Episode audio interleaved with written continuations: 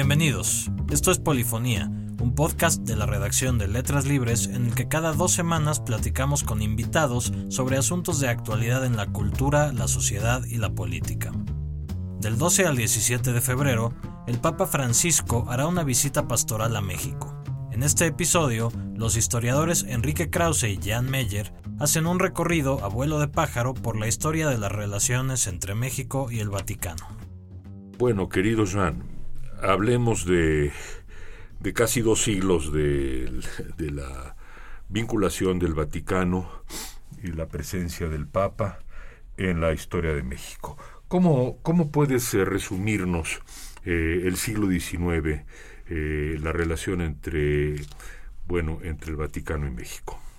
Pues el, ¿cómo decir?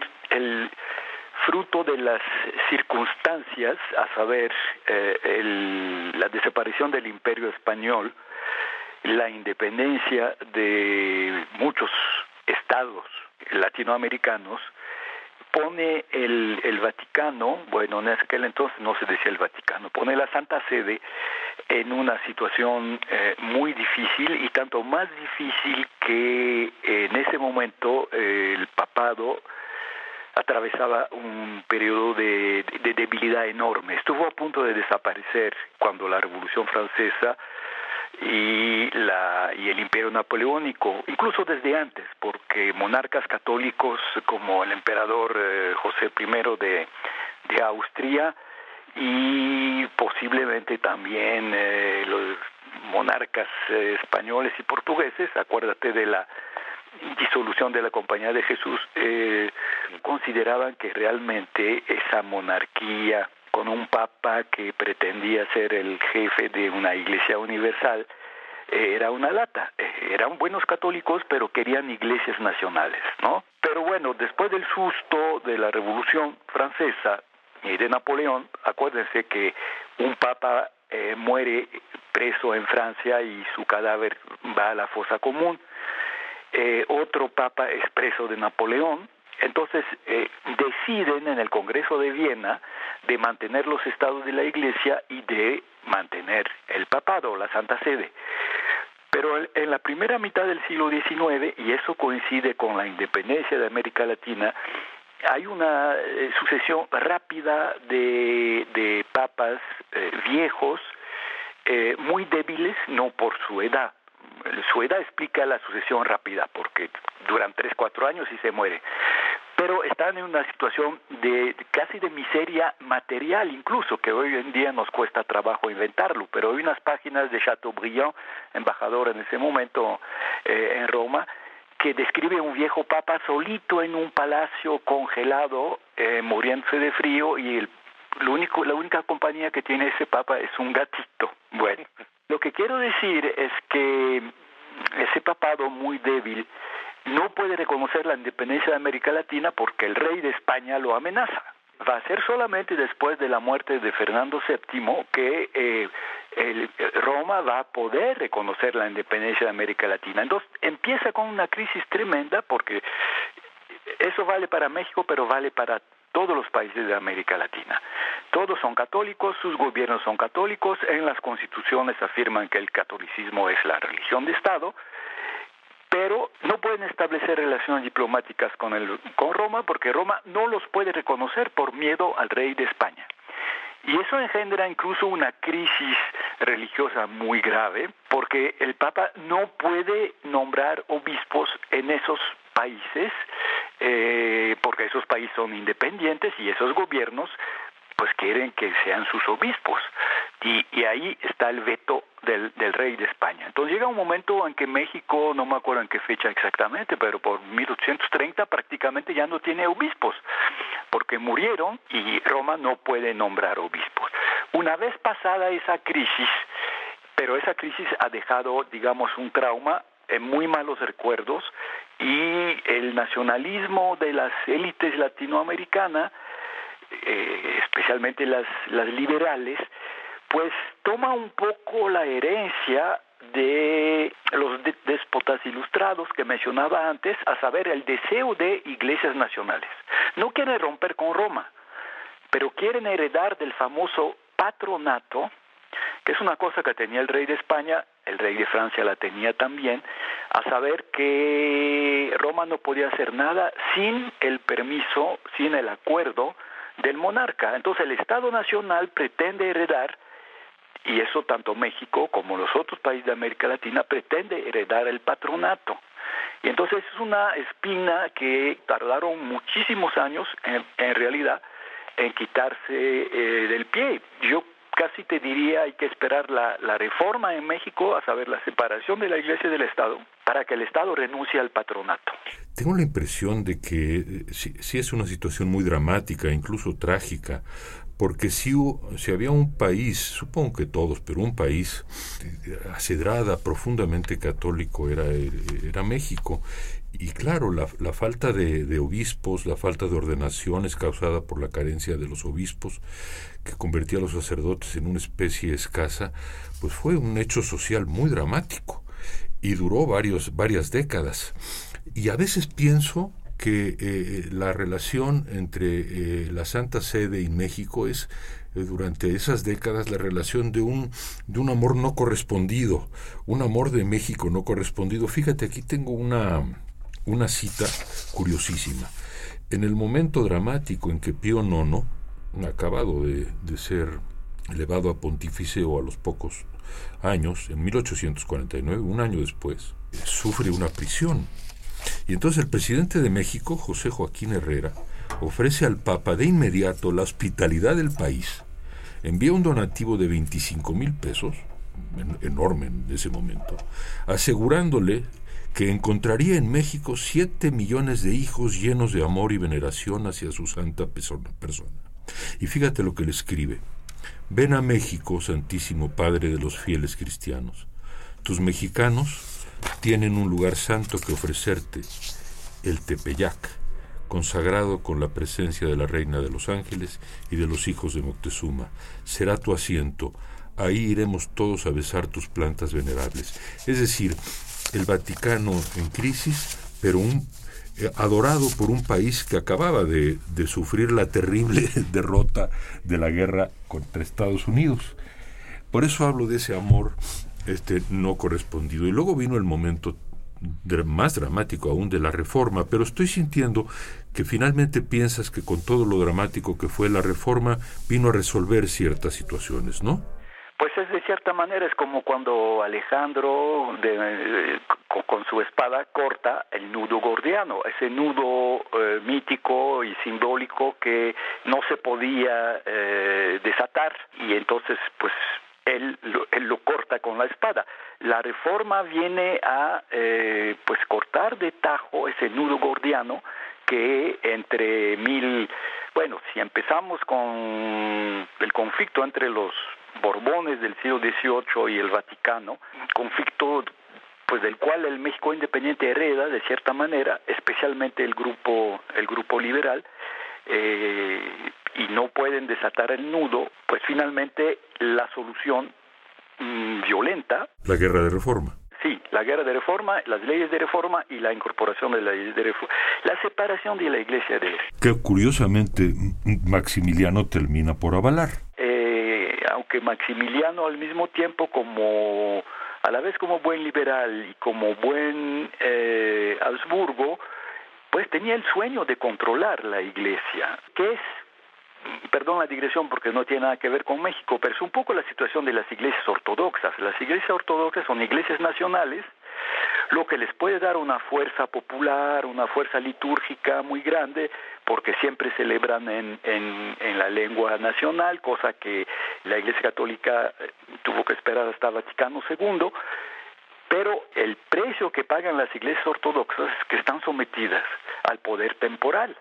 Eh, se vio el, caso de la, de la, Iglesia Ortodoxa de Rusia, que es la más grande de todas, eh, escapó al poder de los zares para caer bajo el poder soviético, que, que la controló de una manera mucho más eh, drástica y trágica que, que los zares, ¿no? Pasemos, si te parece, a un momento en donde siento que el tema no es tanto político, sino de la influencia de la doctrina y la, la influencia ideológica y del pensamiento social. Me refiero al papado de, León XIII. León XIII viene después de Pío IX, que es un personaje eh, muy interesante, eh, bastante más complejo y más interesante de, de lo que se dice. En su juventud había conocido América Latina, cuando llega al papado tenía la fama de un liberal y los conservadores le tenían muchísimo miedo, empieza como papa liberal y toma medidas liberales, libera a los presos, tumba las murallas del gueto de, Roma y empieza reformas. Pero empieza la, la revolución de 1848 en toda Europa y en Roma hay un movimiento radical que proclama la República Romana y en el motín, en la violencia, matan al primer ministro del Papa que prácticamente se muere en brazos del Papa. Y el Papa huye eh, y tarda un año o dos, no recuerdo exactamente, huye a Nápoles para regresar a Roma. Y a partir de ese momento se ha vuelto un ultra reaccionario. Es ahí donde le recibe la carta de, del presidente mexicano diciendo venga, venga usted a México. Entonces viene la etapa de ya del Papa que se va volviendo ultramontano, los 50, 60, hasta llegar a la infalibilidad.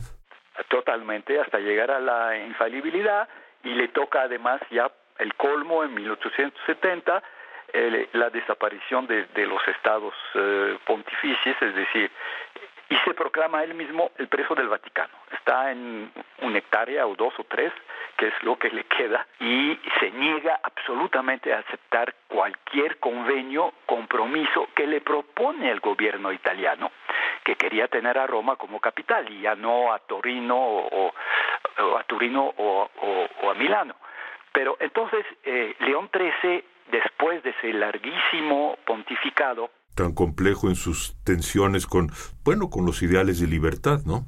Totalmente, totalmente. Un papa que dice no, no, no a todo lo moderno. Equivocado, digamos. Por esa cosa que nosotros hoy muy fácilmente dejamos de entender o incluso condenamos, eh, por lo mismo, por esa resistencia férrea y terca, engendra lo que hoy en día podemos llamar papa o papo, no sé, papa latría, el culto de la personalidad del papa y curiosamente cualquier sea. Yo no veo en toda esa lista un solo papa que no haya sido adorado por los católicos. ¿Te refieres después del de Pío IX? A partir de Pío IX. A partir de Pío IX. Pío IX fue el primero que realmente, bueno, para empezar, eh, el papa eh, que criticaba tanta, tanto la modernización se, benefició de ella y la supo manejar muy bien, porque él eh, es la primera vez que circulan fotografías del papa y en el mundo entero. Y en México llegó el culto a IX. Mira, en el pueblito de Jamay, al lado de, de la laguna de Chapala, hay un monumento absolutamente extraordinario que ese pueblito levantó a IX. Es un, momento extraordinario, ¿no? Entonces, eh, León XIII. León XIII llega precisamente, digamos, para reparar las heridas abiertas y reconciliar, aunque no lo diga nunca, reconciliar la iglesia con el mundo moderno. Y, él inventa eh, la doctrina social de la Iglesia y la democracia cristiana. Es decir, los cristianos tienen que entrar en política, tienen que entrar en los sindicatos, tienen que entrar en... Y una cosa muy moderna y que apenas ahora podemos eh, encontrar su chiste o aceptarlo, porque acuérdate de nuestra juventud, el tercerismo, a saber, ni derecha ni izquierda, nos parecía una cosa eh, abominable, cobarde y todo, pero su famosa encíclica condena el, el capitalismo y condena el socialismo. Y dice, y a los cristianos les toca construir una sociedad justa, una sociedad, por lo mismo, una sociedad cristiana, y entonces a batallar en la prensa, a batallar en la escuela, a batallar en los sindicatos, en los lugares de trabajo, en los partidos políticos. Recuérdanos, eh, eh, Joan, el nombre de la encíclica era Rerum Novarum, ¿no? Rerum Novarum es la importantísima y em, además tiene ese papa tiene una dimensión tiene una concepción realmente universal geográficamente hablando y él trabaja a la reconquista se puede hablar de reconquista de América Latina, no se había perdido América Latina, pero crea en Roma un colegio especial para formar sacerdotes, en realidad piensa más allá, para formar obispos mexicanos, obispos argentinos, obispos colombianos, pero todos romanos.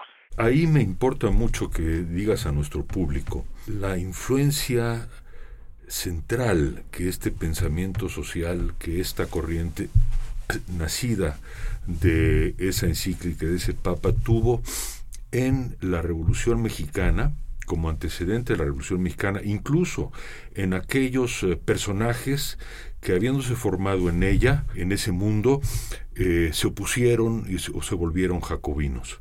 Eh, esa sociología de la religión de la que has escrito tus libros importantísimos. Pues el catolicismo social en México surge precisamente después de, de las iniciativas de León XIII y realmente va a prosperar a la hora de la Revolución Mexicana, porque el porfiriato, con mucha sagacidad, con mucha lucidez, no ve con buenos ojos esa actividad social eh, laboral de, de los católicos que antes de la revolución, antes de 1910, es realmente minoritaria, pero a partir de 1910, concretamente en los años de Madero, podemos hablar de una verdadera explosión del catolicismo social y la iglesia multiplica organizaciones de, de todos tipos, de tipo de, piedad eh, popular, eh, la vela perpetua, todo lo que quieres, pero al mismo tiempo los sindicatos. Y una de las dimensiones del conflicto entre la Iglesia Católica y el Estado Revolucionario en México es precisamente el pleito por el control de las clases trabajadoras. ¿Quién se queda con los obreros? e incluso quién se queda con los campesinos. Pero podríamos decir que en términos de inspiración ideológica, aunque no fuera eh, reconocido el origen, la raíz de esa preocupación, viene de la Iglesia. Quiero decir, no viene tanto del socialismo europeo, del anarquismo, del comunismo, sino de la inquietud o de la toma de conciencia social de la Iglesia. Sí, mira, Manuel Ceballos ha, ha trabajado mucho el llamado catolicismo social en México, desde el Rerum Novarum hasta, hasta nuestros días, ¿no? Y él ha confirmado, porque ya antes se había dicho, incluso en los años 20 y en los años 30, recuerdo un debate público en los años 30 entre un sacerdote, un teólogo y por otro lado un revolucionario, no recuerdo si uno de los constituyentes, pero donde están de acuerdo los dos en decir que en los artículos sociales de la Constitución mexicana hay una influencia profunda de la doctrina social de la Iglesia. Eso es el punto central. Yo creo que eso, esto es en cierta forma una lucha fratricida sobre la que quisiera que nos hablaras. Has escrito tres volúmenes clásicos, pero resúmenos el momento siguiente. Claro está que los antecedentes están en la Revolución Mexicana, en esa lucha fratricida, eh, y, en la oposición entre los jacobinos revolucionarios y, la lucha contra la Iglesia, pero en los años 20, en la cristiada propiamente, el papel de la Iglesia.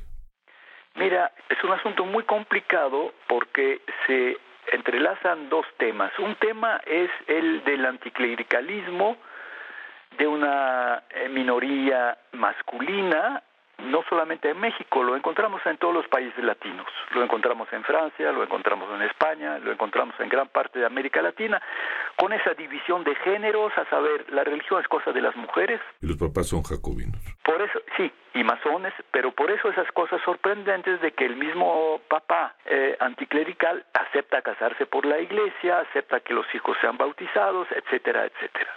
O para como tú mencionaste la cristiada, durante el conflicto religioso, lo que cuenta el general Roberto Cruz, entrevistado por Julio Scherer, sí. Eh, Roberto Cruz, que, que, digamos, presidió, él no fue el responsable, pero presidió el fusilamiento del jesuita Padre Pro, hoy, hoy beato, de la Iglesia Católica, cuenta a Scherer, le dije, bueno, yo en la mañana cuando bajaba, después de bañarme, de tomarme mi tiempo y todo, rasurarme, perfumarme. Cuando yo bajaba a desayunar, pues ahí estaba mi señora y mi familia, mis hijos, y yo sabía perfectamente que el joven que estaba a la otra cabecera de la mesa era un sacerdote que le había rezado la misa a mi esposa y a mis hijos. Eso en el en los años más álgidos de la cristiada y del conflicto religioso, ¿no? Entonces, ese anticlericalismo eh, tiene una dimensión, la, sociológica ya se estudió, ¿no? Eh, y cultural, pero hay una dimensión psicológica muy interesante y yo creo que tiene que ver eh, en gran parte con el celibato sacerdotal. Ah, bueno, con eso hemos topado. Que yo, recuerdo, yo recuerdo un viejo general revolucionario simpaticísimo, Cristóbal Rodríguez, que entrevisté en Contreras poco antes de su muerte en los años 60, un general, fíjate, revolucionario, compañero de, de Amaro, eh, ideólogo anticlerical del ejército de Amaro, y, y, yo lo encontré en una miseria, en una pobreza, eh, muriéndose de frío, enfundado en su viejo abrigo de militar, ¿no? Y por cierto, tenía en las paredes fotos de monjas que resultaban sus, sus hermanas. Pero él me dijo, y después vi que lo había publicado, una cosa muy bonita, donde dice que había que acabar con el confesionario, porque en el confesionario los curas aprendían de las mujeres toda la conducta sexual de los esposos. Y decía, la pretensión del clero es hacer de nosotros los esposos otros tantos castos José. Fantástico. Acuérdate que hay un libro famosísimo, hermosísimo, no tiene nada que ver con México, de Georges Duby, especialista de la Edad Media Europea francesa, que se llama El sacerdote, el caballero y la dama. Y ahí nace ese anticlericalismo católico, es la competencia entre dos hombres, el caballero que tiene relaciones sexuales con las mujeres y el sacerdote que no las tiene, pero que tiene una influencia y posiblemente un dominio mayor. Es muy apasionante el sustrato sexual del universo religioso en México, religioso político en México. Dime, Jean, en una nuez, ¿se vivió de manera ambigua y contradictoria la intervención del Vaticano en el arreglo del conflicto religioso, ¿de acuerdo? ¿Nos puedes decir algo sobre eso? ¿Cómo quedó el resentimiento de los campesinos cristeros mexicanos cuando advino el arreglo ah, que tú estudiaste? Pues mira, hubo, hubo mucha amargura, mucho desconcierto, pero lo que es la prueba de una eh, realmente un arraigo muy profundo de eh, en esos años de la fe eh, católica en México es que contra lo que algunos analistas pensaban no provocó si tú ves hoy en día por ejemplo el progreso de las iglesias evangélicas en México pero en toda América Latina eh, tú te preguntas por qué no ocurrió en ese momento en ese momento de destanteo y algunos en ese momento escribieron a Roma para decir el desconcierto, incluso el coraje provocado por los arreglos, que parece una capitulación de la Iglesia, va a provocar la apostasía o la gente se va a hacer protestante o se van a hacer ateos. Y no pasó nada de eso.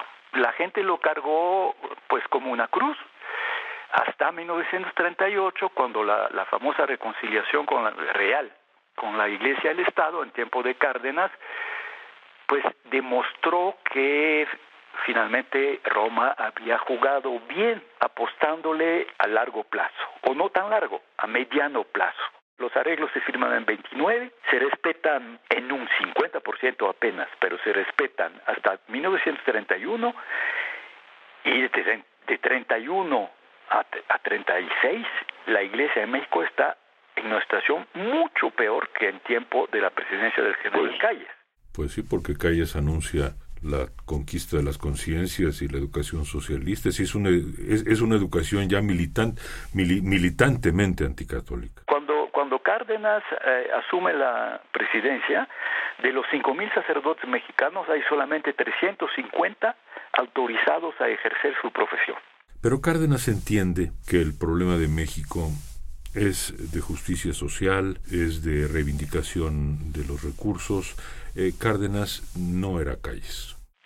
No, pero también las situaciones eran diferentes porque había sido un callista eh, muy leal. Y lo que pasa es que la situación, por un lado pasó la cristiada y Cárdenas no quiere que vuelva, él conoce, él eh, del estado de Michoacán, conocía personalmente a, a, muchos cristeros, a muchos jefes cristeros, y bueno, venía de una familia muy católica, acuérdate lo que nos contaba Luis González, de que su mamá eh, rezaba en la iglesia en Jiquilpan para que, que Lazarito regresara a, la fe de su, de su, de su infancia, ¿no? Sí. Pero luego la situación internacional, las buenas relaciones que necesita con Estados Unidos, con Roosevelt, y Roosevelt lo va a ayudar a la hora de la nacionalización del petróleo, en gran parte porque Roosevelt necesitaba el voto católico. Acuérdate que en la primera elección Roosevelt recibe el 95%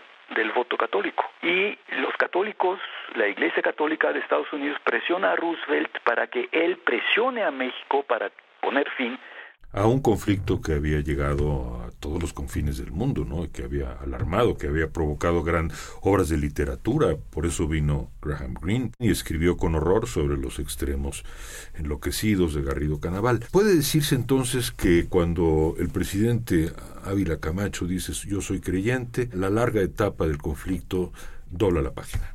Mira, realmente 38 es la fecha. Ávila Camacho puede decir eso precisamente porque Cárdenas puso el punto final a la crisis, al conflicto religioso.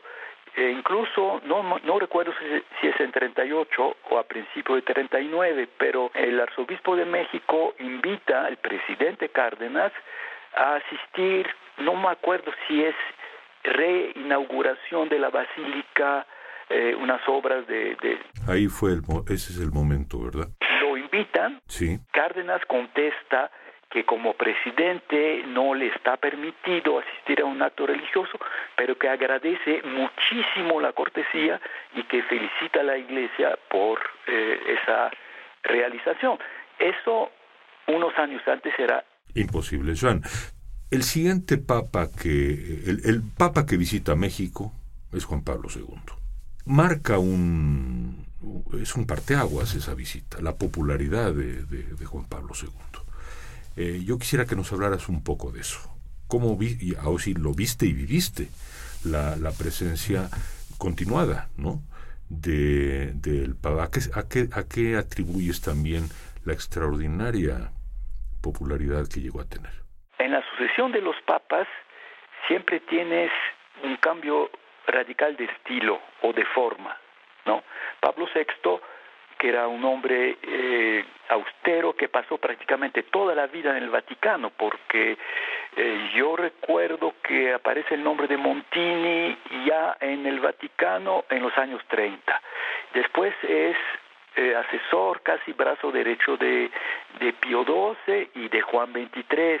Es decir, a, diferencia de, a diferencia de Juan Pablo II, no tiene la experiencia eh, ¿cómo decir?, eh, sacerdotal, porque Juan Pablo I fue obispo, después fue, eh, primero fue sacerdote, después fue obispo, y tiene toda una vida, digamos, de, de contacto con las bases, con la gente, además no tenemos tiempo de evocar su juventud, pero entonces ese polaco que eh, sobrevivió a la Segunda Guerra Mundial, eh, amigo de judíos, con judíos, amigos de la infancia y amigos de toda la vida, ese papa horrorizado por el, antisemitismo, nos salimos del tema de México, pero es el papa de la gran reconciliación entre judíos y cristianos. También es el papa que eh, tiene una incidencia en eh, enfrentar al régimen comunista. Sí, creo que Gorbachev dijo que fueron dos polacos los que tumbaron el muro de Berlín, que fueron eh, Lech eh, líder del movimiento Solidaridad, Solidarnosc, el obrero electricista de los astilleros de Gdansk, y eh, el, el, Karol Wojtyla. aunque es criticado en muchos aspectos, quiero tocar un punto con respecto a Wojtyla, que es el tema todos los temas que tocamos, eh, darían para horas y horas de conversación, pero es el tema de la sensibilidad que ese Papa tuvo con respecto al tema de la libertad individual. Y eso me importa mucho porque creo que las relaciones entre catolicismo y liberalismo son complejas, muy complejas. Y a veces el, el liberalismo ha sido pues el enemigo número uno del catolicismo Pero a mí me parece que en la actitud de Juan Pablo II con respecto al orbe soviético y a la dictadura en Polonia hay una un rescate de la posibilidad de convergencia entre el liberalismo y el catolicismo. Pues yo creo que eso nos dijo eh, Leszek Kolakowski cuando vino, cuando ustedes organizaron con Octavio Paz el famoso coloquio de, la, sobre la libertad. Y acuérdate que Juan Pablo II, antes de ser eh, Juan Pablo II, eh, fue filósofo, eh, discípulo de, de Husserl y del existencialismo y del personalismo de, de Emmanuel Mounier, y eso la insistencia sobre la persona individual te lleva forzosamente a la insistencia sobre la libertad. Bueno, pues yo creo que ahí está el punto de convergencia y nos lleva al Papa Francisco. Va a ser una visita eh, apoteósica, estoy seguro. Es un Papa popular, es un Papa querido, Basta ver la sonrisa, ha tenido una gran acogida en el mundo, en América Latina, en México la tendrá seguramente, seguramente. Yo veo con mucha simpatía eh, la reivindicación que hace, vuelve a hacer de la mejor tradición de la Iglesia eh, de atención a los pobres eh, y en eso recoge pues la herencia de, León XIII y de Juan XXIII. Pero también me preocupa un poco y quiero saber tu opinión eh, ¿Cómo ha guardado cierto silencio con respecto a ciertas eh, dictaduras que todavía persisten en América Latina? Bueno, puedes decir eh, tranquilamente el régimen de los Castro. Efectivamente, cuando fue a Cuba... Pues no abrió la boca. No abrió la boca, mientras que en Estados Unidos criticó bastante a Estados Unidos.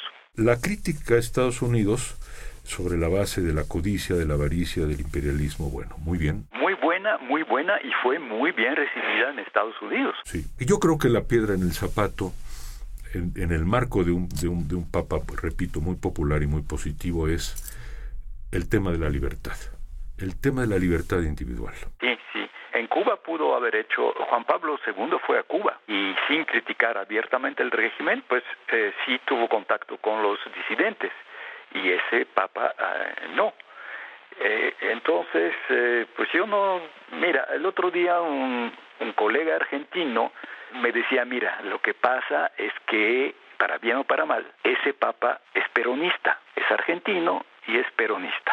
Peronista significa abarca todo, puede ser de la extrema derecha a la extrema izquierda, pero significa populista y entonces eso, digamos, explica mucho de su estilo y también de sus prudencias políticas. Bueno, mira, yo creo que mis amigos jacobinos no estarán de acuerdo. Yo creo que hay que celebrar la presencia de, del Papa Francisco en México. No le viene mal a México un poco de alegría y de esperanza. Ha habido demasiado desánimo, así que nos esperan días de, de, eso, de movilizaciones populares, de fe, de esperanza. Está muy bien.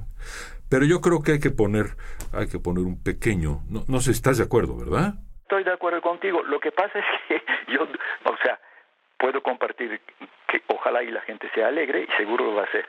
Lo que estoy seguro es que no va a tener ningún impacto porque ya ves, la idea de la gente es que México quiere romper los récords del mundo de afluencia y de demostrar que somos los mejores eh, Literalmente mucho más papistas que...